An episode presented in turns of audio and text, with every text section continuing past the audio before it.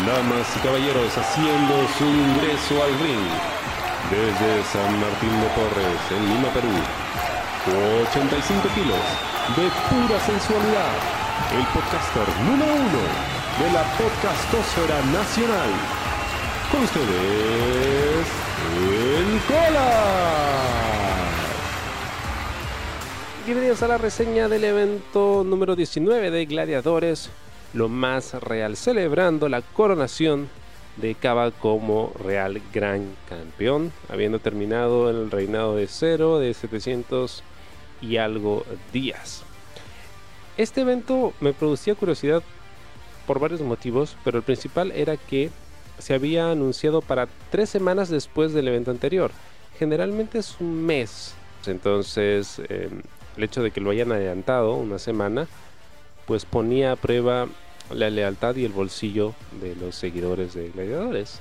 Si hubo menos público que en el evento anterior, definitivamente creo que el poco espacio entre un evento y otro afecta. Aún así, y aunque cuando el evento inició pues se veían varios espacios vacíos, conforme iba avanzando el show, pues iba llegando más gente y ya digamos que tuvo una buena cantidad de personas y asistentes, ¿no? No, no fue un sold out, pero sí hubo una respuesta, hubo un respaldo, lo cual es importante, ¿no? Porque quiere decir que esta empresa pues, eh, se ha hecho un público que es bastante leal, ¿no? Y eso es algo que cualquier empresa, sobre todo de lucha libre, pues anhela, ¿no? Y necesita para poder sobrevivir. Entonces, chévere que la gente se haya se haya hecho presente en el evento porque este ha sido un evento luchísticamente bastante sólido. Muy buenas luchas, me he entretenido, me he reído bastante también. Siento que faltó algo realmente impactante que diga, wow, siempre me voy a acordar de esto. En el evento anterior tuvimos la coronación de Cava, ¿no? Vieron varias cositas, ¿no? Pero eh, faltó algo, no sé si es por el clima, a mí me pasa personalmente que en otoño me pongo más melancólico y me deprimo con más facilidad. Puede que sea por el clima, ¿no? Puede que sea por las fechas, quién sabe. Pero se sentía extraño, ¿no? Se, se, sentía raro el ambiente un poco, como que la gente no estaba tan, tan encendida. No sé por qué. No, no creo que tenga que ver con el show necesariamente. Creo que ya la gente estaba así desde antes de que empezase la función. Pero bueno, vamos a hablar rápidamente de lo que fue este evento de gladiadores. Antes de reseñar la primera lucha, quería mencionar cómo abre el evento. Empezamos con una celebración. Esta es la celebración de Cava, su consagración como gran campeón. Tenemos el ring lleno de globos. Si quiero mencionar que es un bonito toque. Eh, supongo que hemos tenido globos en estos dos últimos eventos porque habían ocasiones que celebrar. Pero si así empiezan todos los shows, la verdad es que no tendría problema. Se ve chévere. Em, hace su ingreso Cava. Hace una promo muy chévere, muy a su estilo, ¿no? Bastante face. que no termina de, digamos, cuadrarme necesariamente porque a mí siempre me ha gustado el Cava más más agresivo, ¿no? Pero lo hizo bastante bien. Fue una promo muy emotiva y estoy seguro que lo que dijo, pues, le salía del corazón. Porque creo que he visto parte de su viaje y, y puedo notar que las cosas que decía acerca de que muchas personas no lo consideraban y creían que él no iba a ser campeón, no iba a llegar lejos en esta industria, pues eh, al final logró demostrarles que sí, que sí podía ser campeón, ¿no? Y que sí podía contar con el respaldo de la gente. Luego sale Axel, lo felicita, que me pareció eh, también bastante emotivo, ¿no? Porque Axel, entiendo, fue una de las personas que estuvo apoyándolo, ¿no? Y, e insistiéndole a muchos promotores para que le dieran la oportunidad. Eh, fue muy chévere, fue un, momento muy bonito, muy bonito. Y luego creo que lo que fue la sorpresa de la noche la presentación del retador de Cava al título porque nos faltaba una lucha, ¿no? Generalmente son cinco, se habían anunciado cuatro, faltaba el main event. En este caso hace su ingreso a Gladiadores por primera vez. Eh, Rey del Aire, una figura polémica en la lucha libre, que ha tenido, tiene su trayectoria, ¿no? Bastante reconocido en su momento, pero que por problemas personales, pues, eh, digamos, había sido vetado por un tiempo y ahora regresa haciendo presencia en Gladiadores. Es anunciado como el retador al título. Oh, sorpresa. Porque yo esperaba que fuese Doctor Veneno el que se anunciase como el siguiente retador. Pero me, contaba mi amigo Rodrigo de Pero Wrestling que Doctor Veneno estaba en México. No sabía. Estaba por allá entrenándose. Así que pues no le vamos a tener por aquí. No sé por cuánto tiempo. Ojalá vuelva. Y ya luego lo mencionaré. Bueno, sí, fue una sorpresa. No esperaba que fuese Rey del Aire. Creo que la mayoría de personas no estaba muy seguro de quién era Rey del Aire. Porque nuevamente es una de esas figuras que pertenecen a una época de la lucha libre que ya, ya pasó. Así como Dorian, por ejemplo, como explicaba en el evento anterior, que creo que es, es este personaje que Mancilla está tratando de emular. Claro, es de otra generación, entonces los fans de, gladiadores pues son distintos, son de otra edad y, conocen a otras figuras. Y no necesariamente conocen a las figuras de otras empresas de lucha libre. En mi caso sí, porque yo sí he ido a otros shows, Pero muchas personas solo van a gladiadores, entonces la recepción fue un poco fría. Entiendo que como sorpresa eh, había necesidad de guardar el secreto y no se anunció en redes ni nada. Pero de repente para futuros debuts si son personajes que no han luchado en gladiadores o que no son necesariamente muy conocidos dentro del de la comunidad luchística limeña creo que ayudaría bastante que en redes sociales se le anuncie no y se explique un poquito su trayectoria no de repente no sé compartir luchas suyas y demás para para que la gente pues reaccione un poquito más. Ahora sí vamos con la primera lucha de la noche y fue un mano a mano entre Farid y Éxtasis que hace su debut en Gladiadores. Bien. ah, esa lucha fue muy divertida. Por muchos motivos. Para empezar, porque yo no conocía a Éxtasis como luchador. Yo no lo había visto luchar en ningún momento. Entonces, em, no sabía qué esperar. Pero cuando lo vi anunciado lo primero que se me vino a la mente era esta canción de Chimobayo, que es no se llama Ecstasy Extra, no, tiene otro nombre, tiene, tiene otro nombre, ¿no? Pero así es como yo la conozco. Y al toque se vino la canción, entonces subí una historia a Instagram, etiqueté a Éxtasis y a Gladiadores y dije, si Éxtasis no debuta en Gladiadores, no hace entrada con esta canción, en el próximo show de Gladiadores voy a estar muy decepcionado, ¿no? ¡Oh, sorpresa!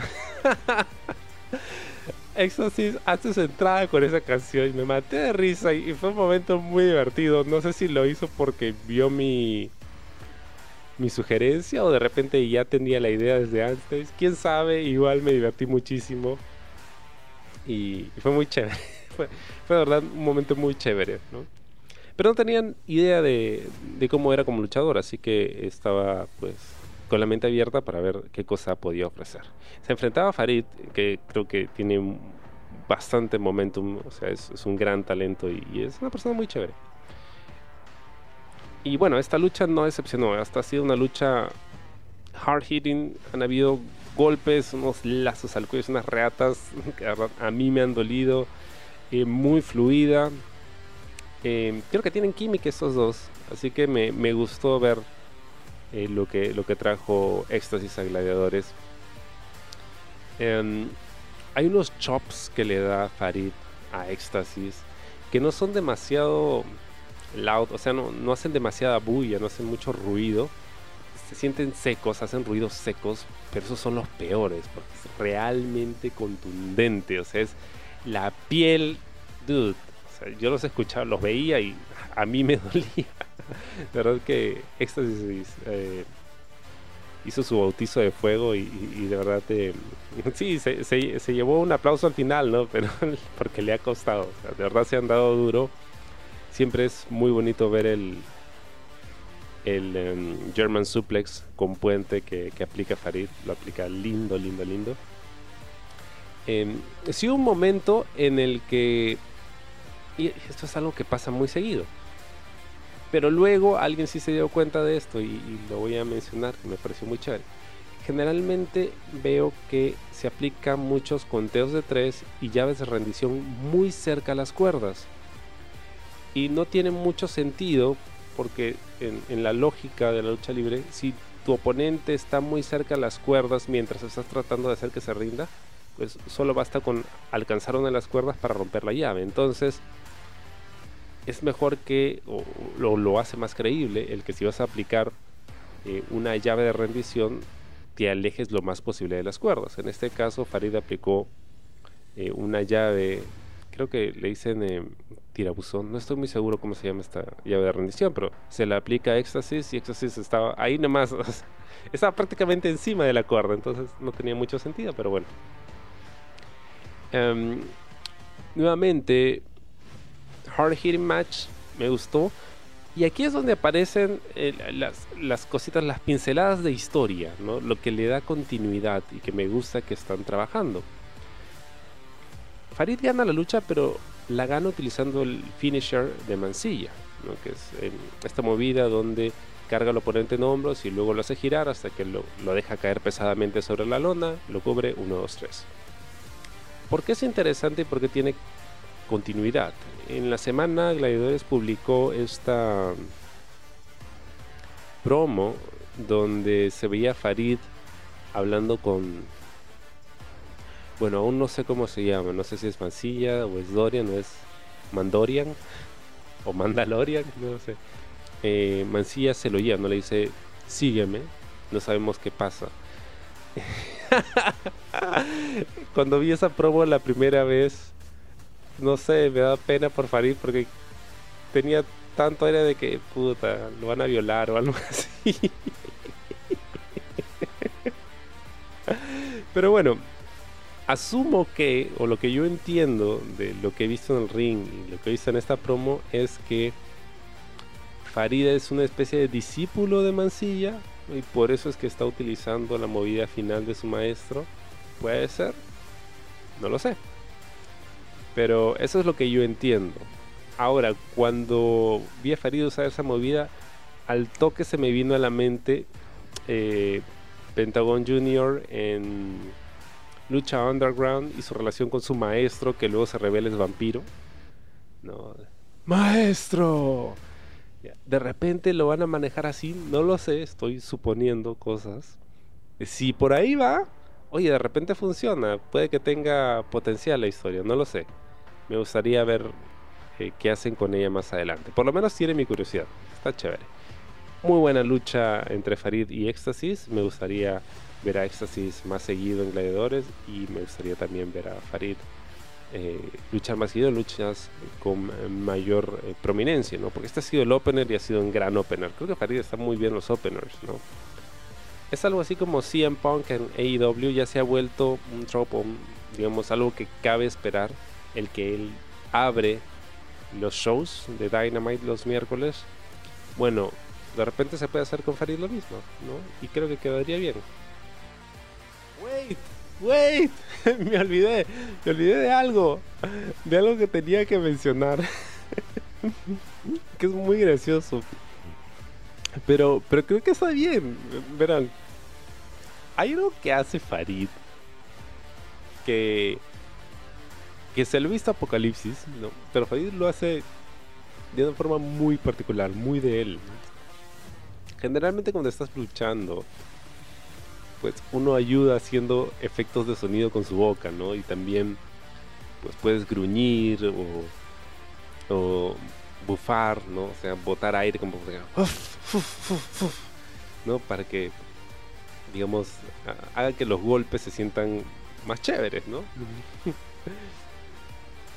Pero Farid hace esto que, que es como un gruñido que lo he visto en algunos otros luchadores, ¿no? Apocalipsis también, pero, Apocalipsis ya no gruñe, ¿no? y tampoco lo hace tanto como Farid, ¿no? Es algo muy de él, pero a veces lo hace. y, ¿sabes? Me recuerda a los Saibaiman de, de Dragon Ball Z. Así suena ya. Es, puede ser muy gracioso, pero le funciona. Y creo que él también se ha dado cuenta. Me parece que sí. pero funciona. Y, a la gente le, da risa, pero, pero no está mal. O sea, no es que se ríen de ti, en esta ocasión sí se ríen contigo, ¿no? Y, y todas estas cositas, o sea, parecen cosas ridículas que, que, que no tienen relevancia, pero sí la tienen y mucho. Porque en la lucha libre, como en cualquier cosa, cualquier cosita que pueda hacer que tú te distingas de los demás, brother, chambea eso. Yo me acuerdo mucho esa historia que cuenta Ken Anderson, que en WWE era conocido como Ken, eh, bueno, no Ken, sino Kennedy, ¿no? Mr. Kennedy, ¿no? Mr. Ya, bueno. Él contaba que cuando estaba en SmackDown, habían rosters separados, ¿no? Uno para Raw, otro para SmackDown cuando estaba en SmackDown, él cuando tenía sus combates y lo llevaban a un esquinero y empezaban a hacerle maquinita de dar golpes, ¿no? lo golpeaba mucho, él se cubría con los brazos para que no le peguen en la cara, ¿no? Y lo hacía porque como su personaje era un healer, un villano, pero cobarde, obviamente no quería que le caiga golpe y por eso se cubría. Generalmente en, en las esquinas, cuando te llevan a la esquina para pegarte, pues el que está recibiendo el golpe baja los brazos ¿no? y recibe los golpes, no, trata de cubrirse. Entonces, eh, Anderson cuenta que se le acerca The Undertaker en el backstage y le dice, eso que haces de cubrirte en la esquina está muy bien. Sigue haciéndolo porque nadie más lo hace, ¿no? Eso te va a distinguir. Y si lo dice el Undertaker, o sea, va a misa, ¿no? Nadie sabe más que Undertaker. Y también le menciona, ten cuidado porque en el otro lado, es decir, en Raw, la gente de Raw, ten cuidado porque por allá puede que a algunas personas no les vaya a gustar eso. Y dicho y hecho, ¿no? Ken Anderson cuenta que a Shawn Michaels no le gustaba que Anderson se cubriese cuando trataba de golpearlo, Dice que, que HBK le decía, oye, no, no estás trabajando conmigo, you're not working with me que pues da a entender que no me estás ayudando a hacer mi chamba. estás tratando de hacerme quedar mal. Pero no es eso, sino que el pata encontró algo que lo distinguía y lo siguió haciendo, ¿no? Porque funciona con el público. Pero hay otras personas que están acostumbradas a hacer las cosas a su manera y si les cambias algo, obviamente se resienten. Pero el caso de Farid es algo muy similar, ¿no? O sea, él hace estos gruñidos, estos sonidos que le funcionan. O sea, por algún motivo funcionan. No sé si es porque es bajito, es agarrado y, es muy chivolo también. Eh, de alguna forma le quedan bien. Así que si esa es su forma de hacer las cosas, bienvenida sea porque funciona. O sea, logra distinguirse del resto, ¿no? Y también es parte del entretenimiento, es parte de la gozadera, ¿no? O sea, da risa, pero no porque te estés burlando, sino da risa y de verdad te ríes con él, ¿no? Y lo recuerdas, que es lo más importante. Vamos con la segunda lucha. Esta fue entre Franco Azurín, Franco el ángel de la guardia Azurín y el J Knight, el señor de la noche. El J Knight regresa desde su lucha con Apocalipsis, si no me equivoco, en el segundo evento del año. A mí me gusta mucho el personaje de LJ Knight. Es un buen personaje, es muy distintivo, em, se diferencia mucho del resto. Pero si hay algo que, que creo que habría que ponerle atención es que siento que el personaje existe durante toda la entrada hasta que suena la campana. Una vez que empieza la lucha, como que se pierde un poco el personaje de, de LJ Knight y se siente no tan eh, especial. O sea, siento que LJ Knight se pierde un poco y me gustaría ver más del personaje en el ring, ¿no? Porque creo que está haciendo un buen trabajo. Em, ha hecho una, buena lucha. La lucha con Azurina ha sido una lucha. Sí, ha sido una lucha sólida. Ahora. Entiendo de qué va el personaje de Azurín o sea, de qué va más o menos en teoría, ¿no? Pero no termino de, de comprender hacia dónde va. No sé si me, si me dejo entender. Em, Y todavía no estoy muy seguro si ser face es para él. A pesar de que entiendo de que los motivos de su personaje son religiosos, ¿no? El tema del ángel de la guarda, el tema de que viene de Pachacamilla, ¿no? El tema de que tiene una cita bíblica en eh, su, su gear, en su vestimenta. Pero no sé si es necesariamente para él. Ahora, no deja de ser probablemente el más atlético del roster. Y me gusta mucho que es un buen actor. ¿En qué sentido? En que vende muy bien, ¿no? O sea, las reacciones. Yo soy muy fijón, ¿no? Entonces, la forma en que reacciona a los golpes y a los demás, incluso cuando el foco de atención de la gente está en el referee o en el oponente porque están haciendo algo, yo siempre le echo un ojito al otro, ¿no? Para ver qué cosa hace en ese tiempo muerto en el que la gente no le está prestando atención. Y Azurín siempre está haciendo algo, lo cual es muy chévere, ¿no? Porque eso también nuevamente lo diferencia del resto, ¿no? Em, hay, gente que es muy hábil em, con los llaveos, con las movidas aéreas, ¿no? Em, golpea muy duro, o sea, hay cosas que distinguen a todos y cada uno de ellos. Pero son pocos los que prestan atención a estos detalles, ¿no? mientras la gente no necesariamente los está viendo a ellos. Es más, o sea, se, podría decir que están actuando para la televisión. Esto es algo que yo veo mucho en luchadores experimentados como gente en WWE, ¿no? Gente que tiene experiencia frente a la cámara y sabe que cada cosa que hacen mientras hay una cámara grabándolos cuenta. Porque uno nunca sabe cuándo la cámara los va a estar grabando a ellos. Entonces, todas esas cositas que hace a mí me parecen muy chéveres. Son muy buenas y tiene el físico, tiene un tipo muy atlético, ¿no? Y esta ha sido una lucha sólida, ha estado bien. Pero en tema, tema de los personajes es lo que no termina de cuadrarme. O sea, siento que algo falta. Está bien, pero algo falta. No estoy seguro de qué cosa es. De repente ellos tampoco lo saben. Y probablemente el público tampoco. Pero algo falta. En el caso de Jay Knight, siento que es el personaje. O sea, se pierde en el ring. En el caso de Azurin, entiendo que hay un personaje, pero quizá es la falta de la historia, ¿no? Porque no, no me han contado de dónde viene, no ha hecho promos aún. Eh, puede que haya algo que completar ahí como para terminar de, de, asimilarlo. De repente es que no conecto con el personaje porque por algún motivo siento que no necesariamente es para él. Pero bueno, ha sido una buena lucha. hubo, hubo un momento muy gracioso. Y este es otro detalle. Este es un árbitro nuevo, si no me equivoco. El que arbitró esta lucha, discúlpeme, no sé cómo se llama. Con gusto lo mencionaría. Pero creo que, creo que es la primera vez que, que ha arbitrado. Al menos es la primera vez que lo veo arbitrar para gladiadores hay un momento en el que obviamente había que colaborar entre los tres para hacer esto, una, movida en una secuencia. Eh, LJ Knight intenta patear a Surin, Azurín atrapa el pie de LJ Knight, se lo avienta al, árbitro para que lo sostenga. Imagino que iba a haber ahí una movida de Surin. y LJ Knight creo que no lo agarraron bien, se cayó. Resolvieron bien, improvisaron bien, quedó chévere. Pero bueno, fue un pequeño detalle. Y luego hubo otro, otro momento que sí me, hizo mucha gracia.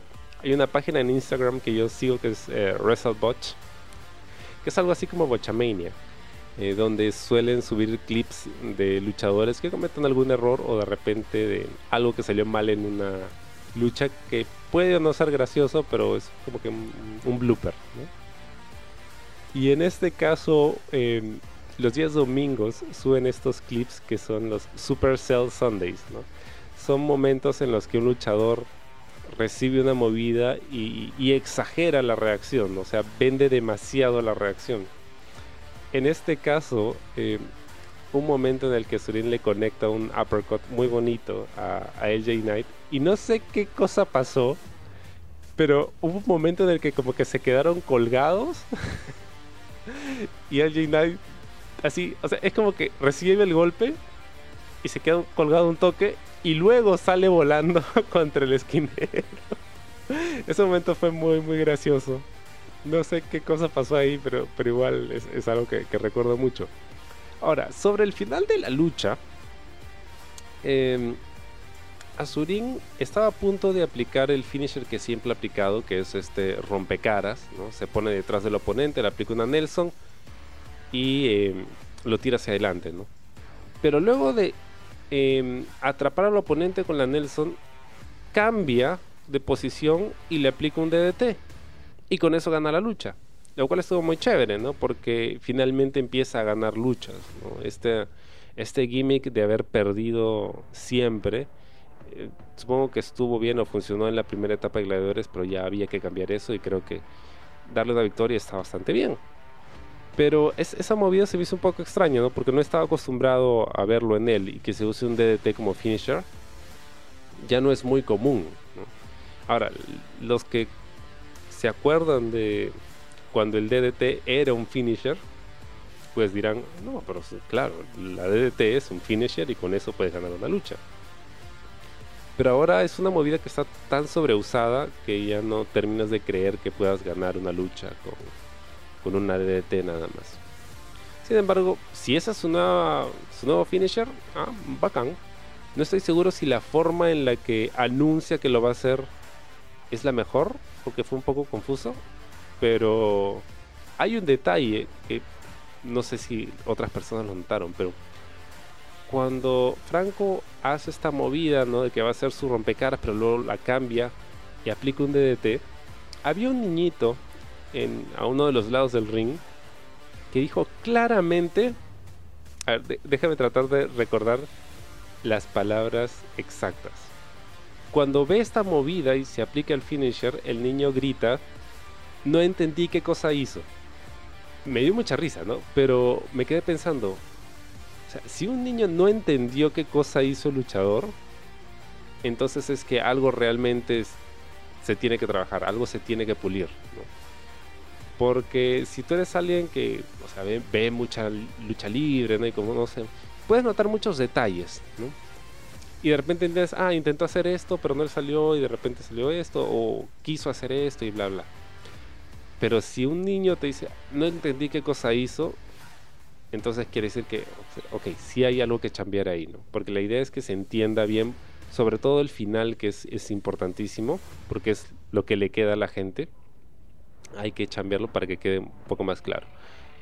Fuera de esas eh, pequeñas observaciones, fue una lucha para mí bastante sólida, ¿no? O sea, creo que, que, que cumplieron bastante bien. Vamos con la tercera lucha de la noche. Esta fue entre 0 y 7 representando la plaga, acompañados por Armando Bates, contra John Stambuk y Alisa Webb. Ok, ¿cuál es la historia aquí? Durante la semana habíamos visto que la lucha había sido decretada como una lucha de parejas entre la plaga y This Lucha. Bueno, no necesariamente la plaga, ¿no? Dijeron entre Cero y un acompañante X y This Lucha. Finalmente, Cero elige a su compañero de la plaga, el demonio Seven. Y This Lucha, pues no hay This Lucha. Es más, en, una de las promos que publicaron en redes sociales, John Stambuk trata de comunicarse con Reptil y Reptil dice, sabes que no puedo, ¿no? Y pide ayuda, ¿no? Es más, dice, oh, ¿y ahora quién podrá ayudarme? Hubiera sido genial que entrase algún pata disfrazado de Chapulín Colorado. Mi brother Fernando, hubiera sido genial que entrase disfrazado de Chapulín Colorado. Me encantó, pero no fue el caso.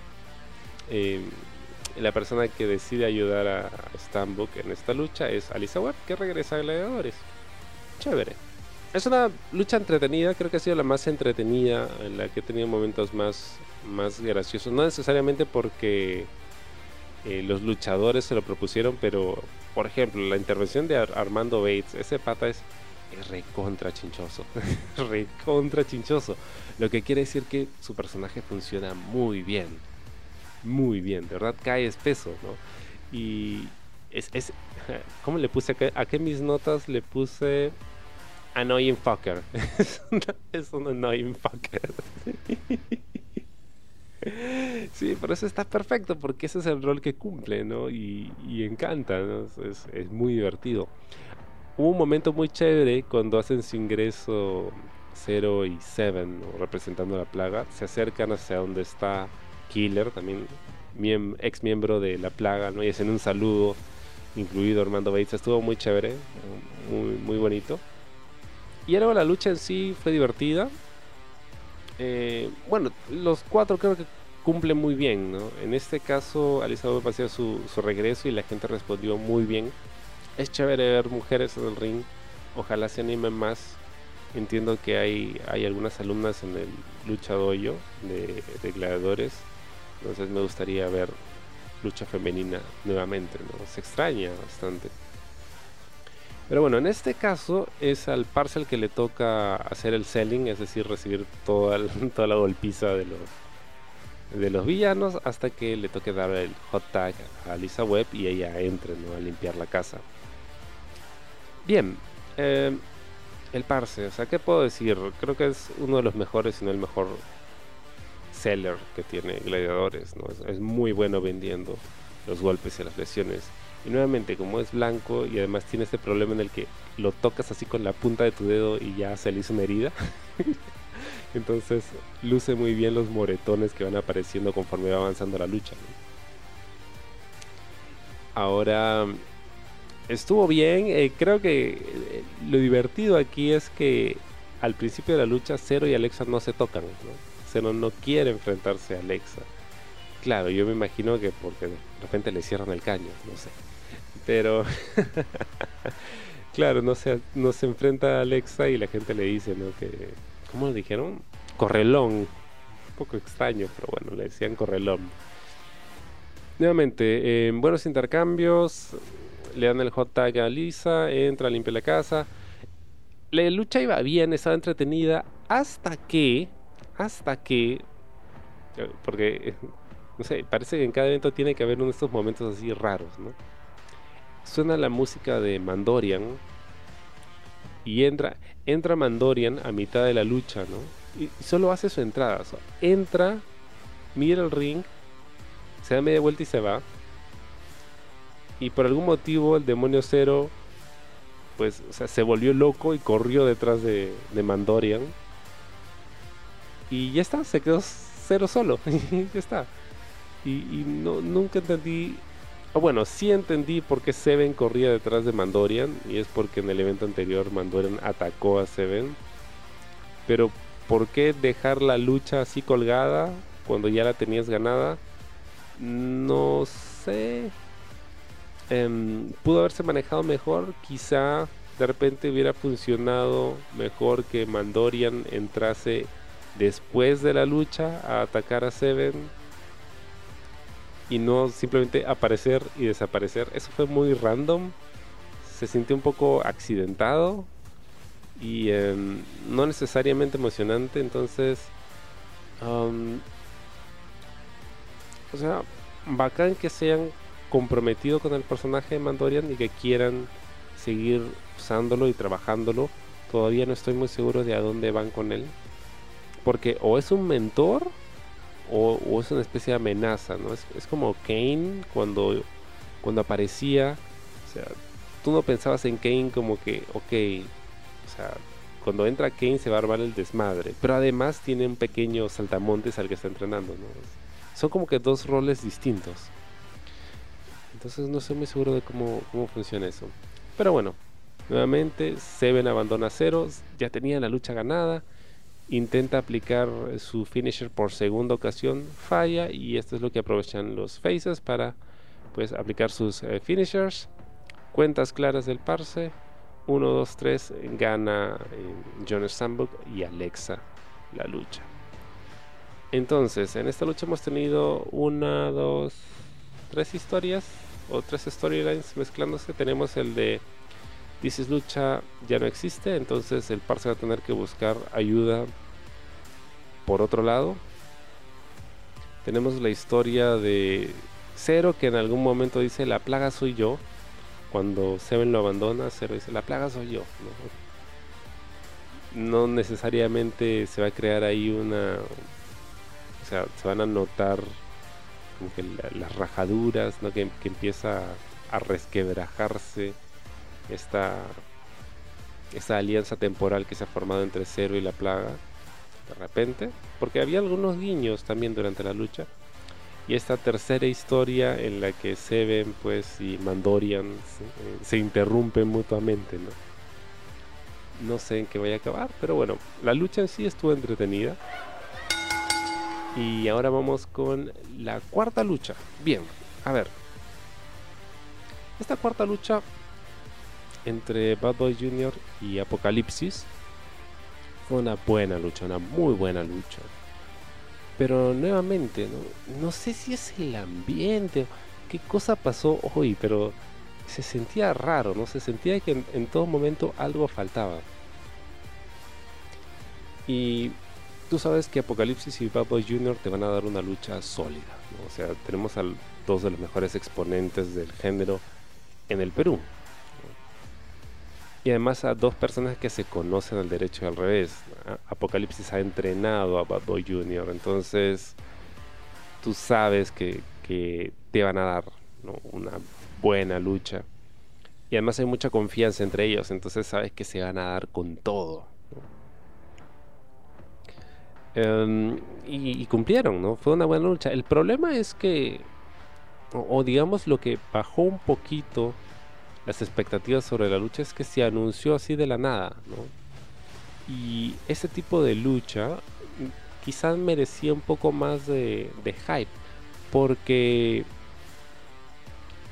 estamos hablando de, dos talentos que pueden ser main event ¿no? en, cualquier evento de lucha libre y que se han ganado ese lugar. Eh, no podemos decir son draws, o sea, son luchadores que, te llenen el local, porque en realidad creo que en Perú no existe un luchador con, ese estatus. Ojalá tengamos pronto no uno, sino varios. Pero tú sabes que tú puedes poner a cualquiera de los dos en un main event y te van a cumplir. Y además por la historia que tienen ambos, ¿no? El maestro, el, alumno, y todos los combates que han tenido sabes y sientes que, esta lucha merecía una historia, ¿no?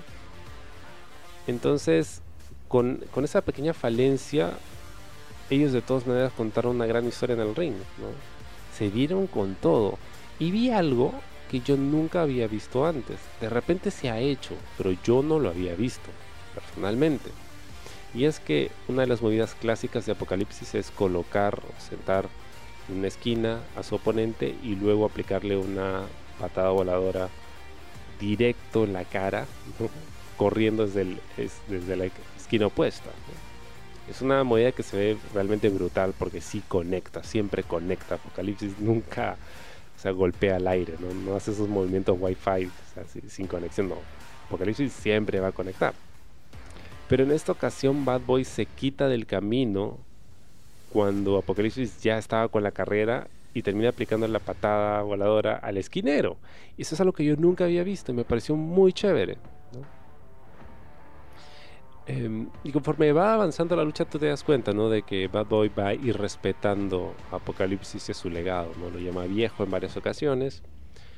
Y la lucha termina con una secuencia bastante brutal donde eh, Bad Boy pues le aplica una movida tras otra hasta que finalmente luego de un Running Knee, si no me equivoco, em, termina noqueando Apocalipsis para llevarse la victoria. Y yo estaba feliz, ¿no? porque, primero porque Bad Boy Jr. ha estado en esta, en este storyline, ¿no? Del, del pata resentido al que siente que le robaron algo y está decidido a acabar con la competencia, ¿no? Y segundo porque Apocalipsis estaba invicto hasta el momento, ¿no? Luego de perder su máscara siempre estaba ganando.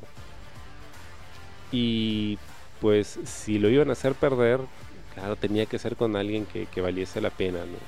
O con un talento muy joven como para darle el push, o con alguien ya establecido para que no pierda credibilidad.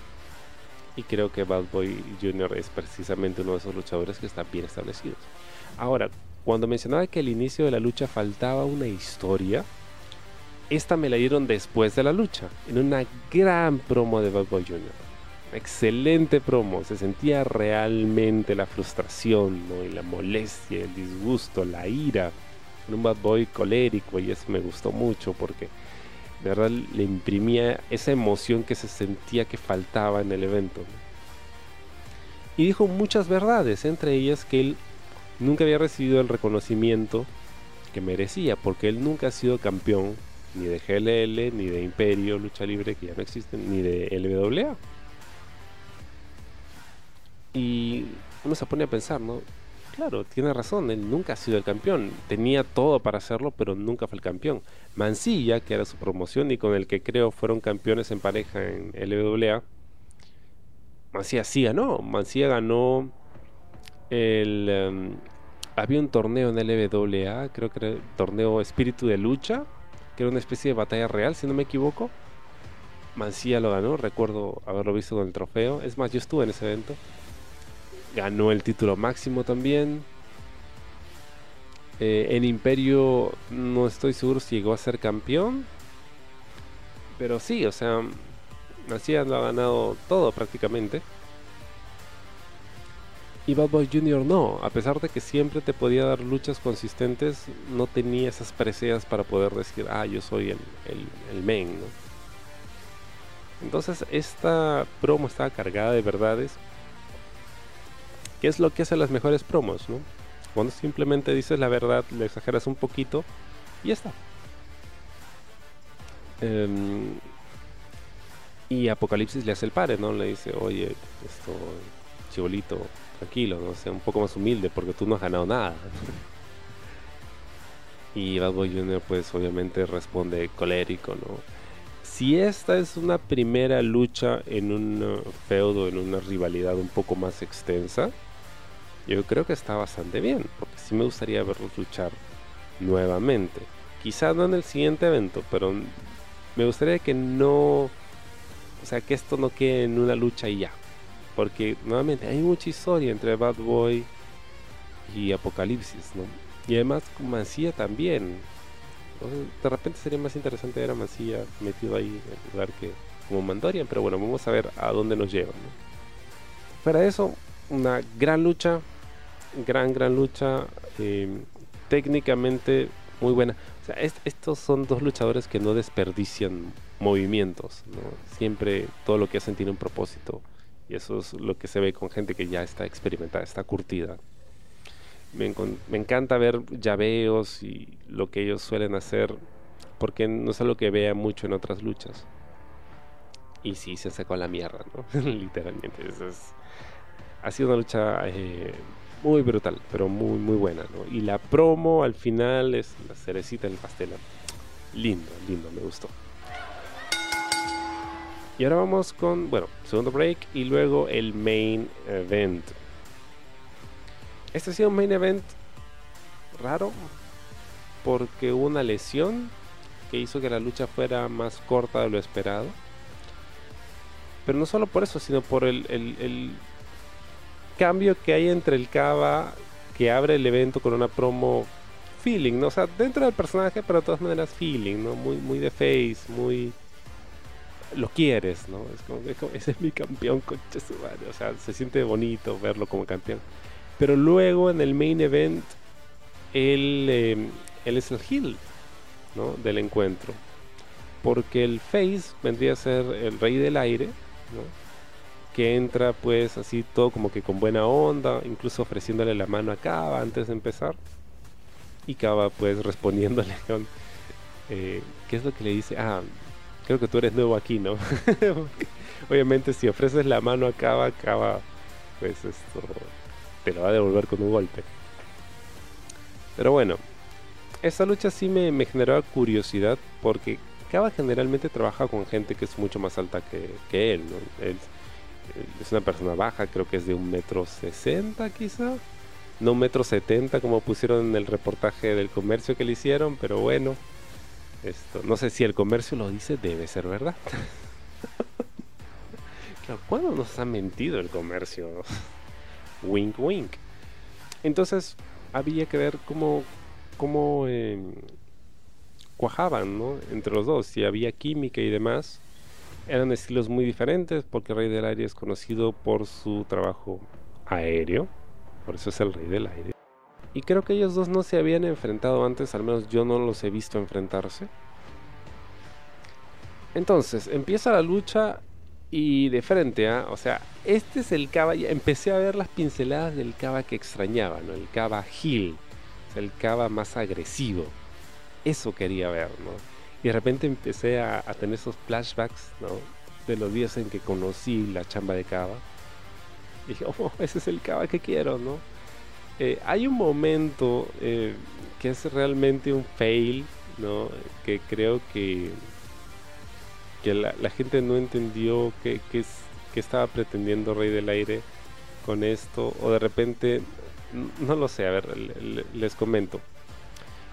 Terminan ambos fuera del ring, entonces el Rey del Aire no eh, se levanta y grita lo que yo escuché fue un sol. ¿ya? Y además levantó un dedo en el aire y, yo creí que estaba pidiendo un sol, una moneda de un sol. Y yo no entendía qué quería decir con eso, un sol. Y luego dijo, ah, está bien, voy a hacer el moonsault. Y entonces lo que había querido decir era moonsault, o sea, el salto mortal. Salto mortal invertido, ¿no? Moonsault, pero yo escuché un sol. Entonces, cuando la primera vez que lo dijo, nadie reaccionó. Y creo que fue porque no entendieron bien qué cosa dijo, ¿no? O sea, no, no, se escuchó muy bien, quizá porque la máscara o, y ya qué sé. Pero no lo entendieron, entonces él dijo, bueno, Moonsault y silencio. Y luego, está bien, voy a hacer el Moonsault. Y creo que no, no, no funcionó. Em, o sea, hay que entender que la gente no conoce a Rey del Aire. Este público no lo conoce, ¿no? Porque Rey del Aire es un personaje que existido en la lucha libre ya por no lo sé cuántos años, 15 años, quizá no tengo la más mínima idea. Pero a pesar de su trayectoria y de haber luchado fuera del país y demás, la gente de Gladiadores no lo conoce. Y como no nos lo han presentado ni siquiera en redes sociales porque querían mantenerlo como una sorpresa, imagino yo, entonces eh, no, te enteras, ¿no? no conoces sus movidas, no, no sabes qué esperar, ¿no? Cuando hace sus gestos y demás, como este tema del moonsault, ¿no? Y nuevamente yo escuché un sol, entonces no sabía qué cosa, iba a hacer o si, iba, si, estaba pidiéndole a la gente que le dé un sol o no lo sé. Pero bueno, fuera de eso se resolvió muy, hizo un moonsault y muy bonito de ver, o sea, este pata creo que probablemente el mejor haciéndolo en la lucha libre local. Luego lo carga en hombros, lo estrella contra el esquinero, le falta el respeto, le dice a ver tu experiencia, el otro responde con un... O sea, en ese momento el intercambio estaba muy chévere. La lucha ya empezaba a ganar ritmo. Regresan al ring y hay un momento en que hay un intercambio y el Rey del Aire intenta aplicar eh, una DDT acaba, llega a aplicarla, pero cae mal, cae mal y de repente empieza a gritar y se agarra la pierna. Entonces, eh, habían dos posibilidades, ¿no? Una es que se haya lastimado, lastimado entre comillas, simplemente era parte de la historia que estaban contando en el ring. Y la otra opción era que, uy chucha, de verdad se lastimó y ahora qué hacemos.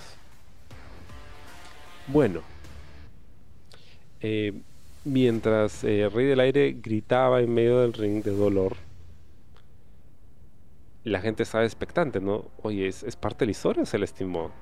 No sé, rara vez hemos visto lesiones en el ring de esa forma, ¿no? Que sean tan notorias porque generalmente cuando un luchador se lastima, no, hace mucho aspaviento, por ahí lo comunica, resuelven la lucha rápido y sale al ring. Pero en este caso no, en este caso Rey del Aire estaba gritando en medio del ring agarrándose la pierna. El primero en notarlo fue Cava, como que se da vuelta, trata de comunicarse con él. El árbitro sí se demoró un poco, como parecía que no, no se había dado cuenta, no estaba muy seguro de qué cosa hacer hasta que finalmente los tres están conversando, ¿no? De forma lo más disimuladamente posible, ¿no? Porque tampoco se pueden hablar ahí. Pero conversan algo, coordinan algo y bueno, Kaba simplemente se levanta, aplica el CTM, su movida final, contra tu mente o con Chetumare, como quieras decirle. Y cubren rápido a Rey del Aire, 1, 2, 3 y ya está, se acabó. y se llevan en hombros a Rey del Aire porque estaba al parecer realmente lesionado. Entonces con eso te das cuenta, ok, sí se, se lastimó. Probablemente se lastimó la rodilla, qué cosa habrá sido, los meniscos, un tendón, quién sabe. Ojalá no sea nada grave. Pero eso hizo que la lucha que estaba ya como que agarrando ritmo, estaba metiendo, de repente acabó abruptamente. Ahora, ¿se vio mal? No. No porque Kaba estuvo bastante dominante durante toda la lucha, no estuvo bastante heel, eh, bastante más agresivo, que es precisamente lo que yo quería ver. Y al final termina la lucha de una forma, digamos, contundente, ¿no? A pesar de que Rey del Aire estaba lastimado, aplica un finisher bien aplicado y ya está, ¿no? Y luego lo refuerza, ¿no? Ese miren, ahí está el retador, ¿no? Yo soy el campeón. Entonces, eh, la primera defensa titular siempre es importante, ¿no? Porque así como el evento, el, perdón, la lucha que abre un evento, la primera defensa titular marca la pauta de cómo va a ser tu reinado como campeón. Y uno quiere ver, ¿no? A ver si este campeón realmente puede rendir. Y, y sí, o sea, Cava es un. Creo que funciona como campeón, ¿no? Tenía mis, mis. No necesariamente mis dudas, ¿no? Pero sí tenía curiosidad por saber cómo le iba como campeón. Y funcionó funcionó bastante bien a pesar de que lamentablemente una lesión hizo que la lucha durase menos de lo planeado. Pero todo bien, ¿por qué? Porque como el evento terminó un poco más temprano, pude salir un poco más temprano también. Y encontré mi carro vacío, regresé a mi casa tranquilo. Y ya está. No me quedé eh, para el meet and greet porque bueno, no pagué la renta, pero, pero igual, ¿no? Em, fue un evento entretenido, me, entretuve, me gustó. Luchísticamente fue un evento bastante sólido. Bastante sólido. Pero algo faltó. No estoy seguro. No sé si era el evento en sí o era la gente. De repente era la gente, ¿no? Porque había un poco menos de lo normal. O hacía frío. Y es otoño, ¿no? Y eso hace que la gente como que se apague un poquito. Pero, pero no estoy seguro. Probablemente sea un tema personal. ¿eh? puede, que sea un tema mío. Aún así creo que todos cumplieron, hicieron un buen rol. Y es chévere ver cómo de evento a evento siguen mejorando, nos siguen puliendo cositas y detalles. Así que buen evento de gladiadores. Hay algunas historias que quiero seguir. Me gusta mucho lo que están haciendo con Bad Boy Jr. El reinado de Cava está chévere y me gustaría ver que sus defensas titulares sean con esta versión de Cava, ¿no? el Cava más agresivo, Cava más violento, el más faltoso. Eh, la historia de Mandorian está, no lo sé, bueno, intrigante por lo menos, ¿no? sé, me gustaría saber cómo lo resuelven. La historia de Dices Lucha también está interesante, o sea, ¿qué hacen con Dices Lucha? Efectivamente ya murió. Reptil va a volver, no va a volver, no lo sé me, gusta que hay varias historias y no es solo uno, hay varias historias que se están trabajando. Me gustaría ver qué cosa van a hacer, por ejemplo, con, con Farid, ¿no? Contra quién lo van a poner, cómo van a hacer que siga subiendo. Y me gustaría saber eh, también cuándo vamos a volver a ver a, Doctor Veneno, porque al final del evento, ¿no? mi, mi buen amigo Rodrigo me dice, faltó veneno, ¿no? Y yo me quedé pensando un momento y dije, pucha, sí, o sea, creo que sí, quizá eso era lo que le hacía falta el evento. Le hacía falta Doctor Veneno, porque Doctor Veneno se ha convertido en, una de las constantes ¿no? de gladiadores. O sea, estamos hablando de alguien que, que sí ha ganado su lugar. Y todas las luchas de Doctor Veneno han sido entretenidas. Y él es un gran personaje. es, uno de los que. Uno de los pocos que luce legítimamente como un luchador. Y el hecho de que no estuviese en este evento, pues parece que sí afectó a la mística, ¿no? Del, del, show. Em, yo imagino que el, próximo retador debería ser Veneno, ¿no? Es el que tiene más victorias y además es el que está luciendo mejor. Entonces, Probablemente por ahí vaya el tema con el, con el campeonato de Cava. No lo sé, estoy especulando. Pero sí, yo creo que veneno sí hace falta. Sí hace falta. Eh, bueno, hay que entender también que Gladiadores está limitado porque muchos de los luchadores que participaban eh, ya están retirados, ya no están luchando, por X motivo ya no, ya no están involucrados en la lucha. Y toma un tiempo no reconstruir este roster. Y entiendo que hay talentos jóvenes que se están formando, pero que necesitan tiempo para poder perfeccionar sus habilidades y poder debutar frente al público. Hasta ahora creo que los luchadores que han estado invitando a participar, como por ejemplo Éxtasis en este show, han estado bastante bien. Draco en el show anterior también un excelente showing. Em, así que por ahora todo bien. Ha sido un evento chévere. Felicidades a todos los que han sido parte de él. Eh, han cambiado duro y de verdad se ha notado en el ring. Sigo viendo las mejoras y, esto es algo que, me encanta, ¿no? Y es algo digno de aplaudir. Y hablando de aplausos, Debido a que pues como no, no había tanta gente, sobre todo al inicio del show, eh, creo que esta es probablemente una de las primeras veces en mi vida en el que he iniciado un aplauso y quería mencionarlo. Porque siempre he tenido falta de ser yo el primero en aplaudir y que nadie me siga y, quedar como un idiota.